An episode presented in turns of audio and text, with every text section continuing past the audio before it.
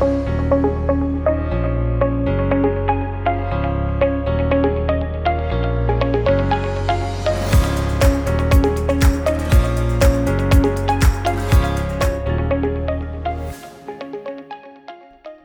Iglesia de Cristo, es un gusto llegar hasta sus hogares, lugares de trabajo, en donde quiera que nos estén escuchando. Bienvenidos a Piedra Angular, el podcast de Gracia Global. Soy Francis Hueso y este es el cuarto episodio de la serie Hablando sobre ángeles y demonios. Hoy vamos a continuar hablando sobre la influencia demoníaca en la vida de los humanos. Espero que hayan hecho su tarea. La semana pasada les pedí que leyeran Gálatas 5 del 16 al 26. Si meditaron en esos versículos, sé que Dios les habló sobre los deseos de la carne y el fruto del Espíritu. Es importante que siempre repasemos estos versículos y que meditemos en ellos para ayudarnos a fortalecer nuestras vidas en contra de la tentación. También la semana pasada hablamos sobre cómo los demonios influencian nuestras vidas, tentándonos, atormentándonos y a través de falsas religiones. Hoy vamos a añadir otras tretas del enemigo a esa lista. La primera que voy a mencionar hoy es la posesión demoníaca. Sé que esto es algo controversial porque a veces debido a las películas de Hollywood o a la explotación del tema de liberación, vemos el tema de posesión demoníaca como algo extremista o irreal. O nos vamos al otro extremo y culpamos al diablo por todo lo que nos pasa a los humanos, o vemos demonios en todas partes. Pero creamos o no que los humanos podemos ser poseídos por los demonios, la realidad es que la posesión demoníaca es real y bíblica. Yo personalmente he expulsado diferentes clases de demonios de personas, pero pongamos una base bíblica en el tema. Vámonos a Marcos 5 del 2 al 6. Y dice, y cuando salió de la barca, enseguida vino a su encuentro de los sepulcros un hombre con un espíritu inmundo, que tenía su morada en los sepulcros y nadie podía atarle, ni aun con cadenas, porque muchas veces había sido atado con grillos y cadenas, mas las cadenas habían sido hechas pedazos por él, y desmenuzados los grillos, y nadie le podía dominar. Y siempre de día y de noche andaba dando voces en los montes y en los sepulcros, e hiriéndose con piedras. Cuando vio pues a Jesús de lejos, corrió y se arrodilló ante él. Y ahora nos vamos a saltar a los versículos 12 y 13. Dice, y le rogaron todos los demonios diciendo, envíanos a los cerdos para que entremos en ellos. Y luego Jesús les dio permiso, y saliendo aquellos espíritus inmundos, entraron en los cerdos, los cuales eran como dos mil. Y el hato se precipitó en el mar por un desempeñadero, y en el mar se ahogaron. Aquí vemos a Cristo liberar a un pobre hombre. No sabemos cuánto tiempo llevaba el pobre sufriendo por esos demonios, pero como leímos, los demonios están sujetos a Cristo y él fácilmente los echó fuera. Quiero usar este ejemplo bíblico para aclarar unas cuantas cosas sobre la posesión demoníaca y la liberación. Primero, todo creyente puede echar fuera demonios.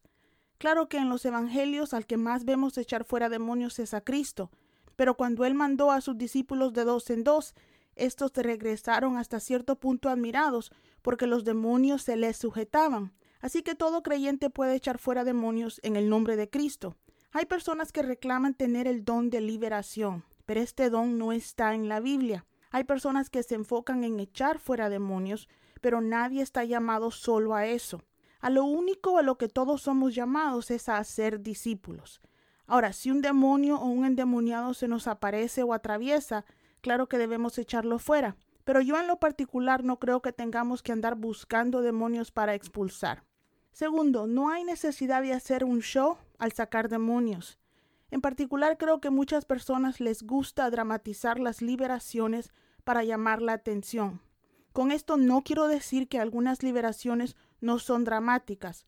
Como ya le dije en el pasado, a los demonios les encanta llamar la atención y hay veces que no podemos evitar demostraciones, pero en lo general a mí no me gusta darle al demonio la satisfacción de causar muchos problemas o de llamar mucho la atención.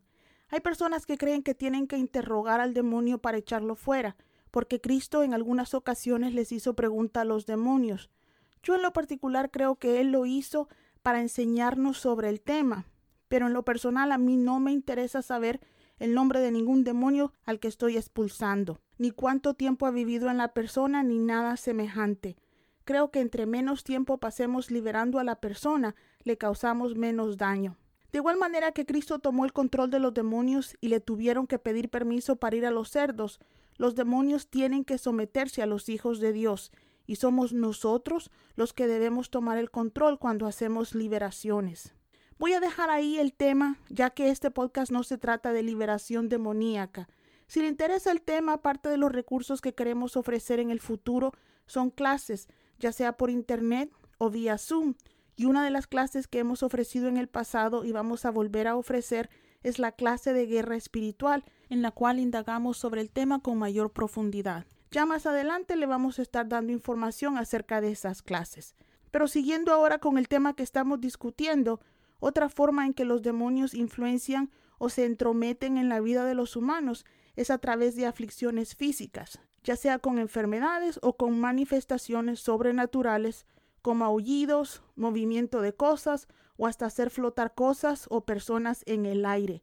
Vámonos a Marcos 9, 21 al 23.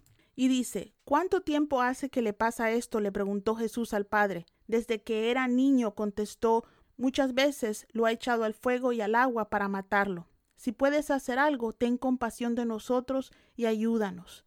Y al ver Jesús que se agolpaba mucho la gente, reprendió al espíritu maligno. Espíritu sordo y mudo dijo, te mando a que salgas y que jamás vuelvas a entrar en él.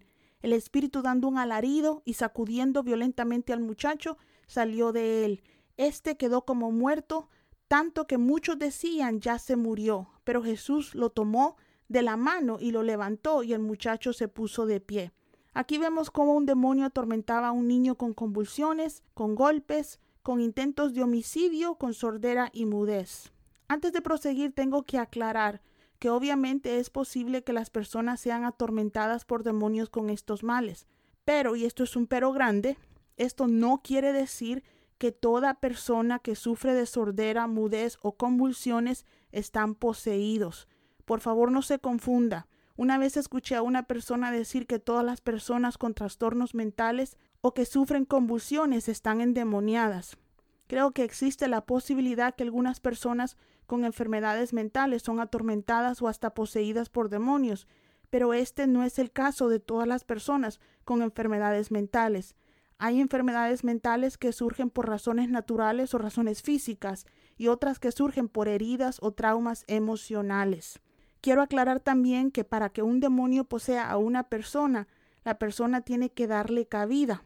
Aún la persona no cristiana no puede ser simplemente poseída. Si los demonios pudieran poseer a las personas fácilmente, la mayoría de humanos necesitarían liberación.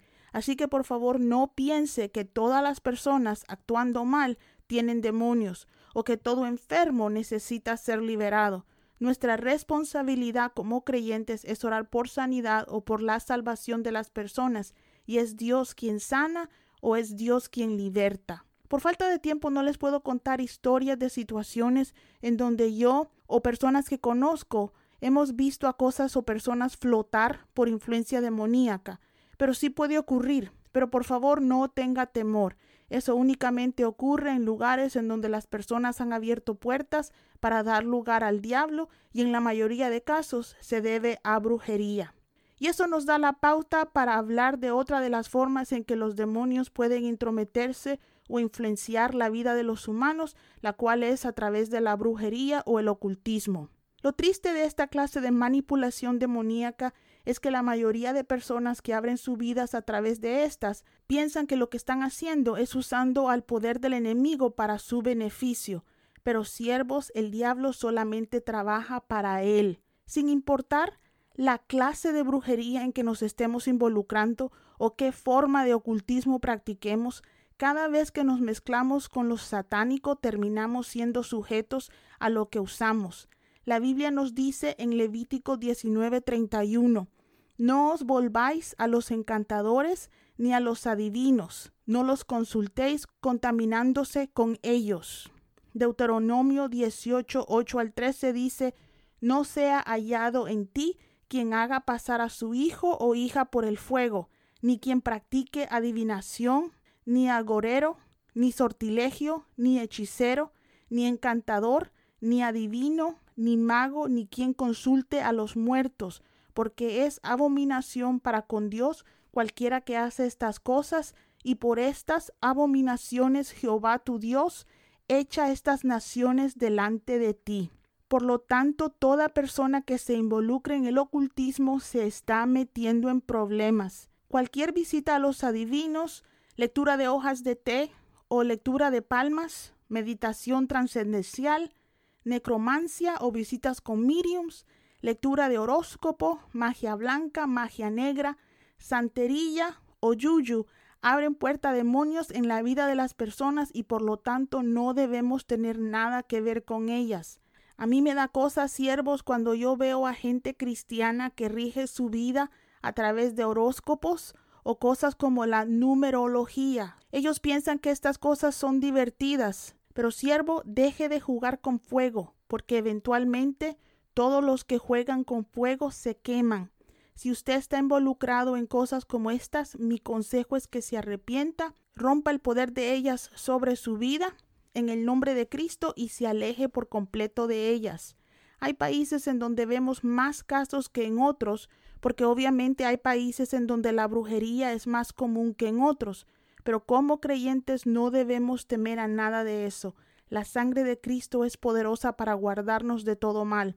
Lo único que yo les recomiendo a los creyentes es que tengan cuidado con lo que llevan a sus casas. Por favor, no colecten cosas como amuletos, crucifijos o adornos que tengan significado demoníaco, pues no sabe a dónde estas cosas han estado ni lo que representan. Por todo lo que he visto y he vivido, yo tengo mucho cuidado con qué adorno mi casa.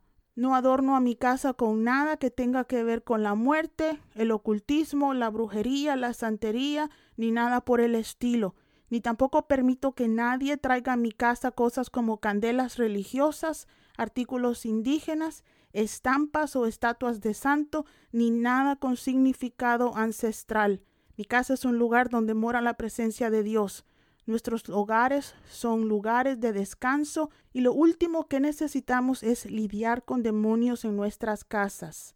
Voy a cerrar el episodio de hoy pidiéndoles que revisen sus hogares. Oren y pidan al Espíritu Santo que les muestre si hay en ellos algunas cosas o algunos objetos que puedan atraer tormento demoníaco.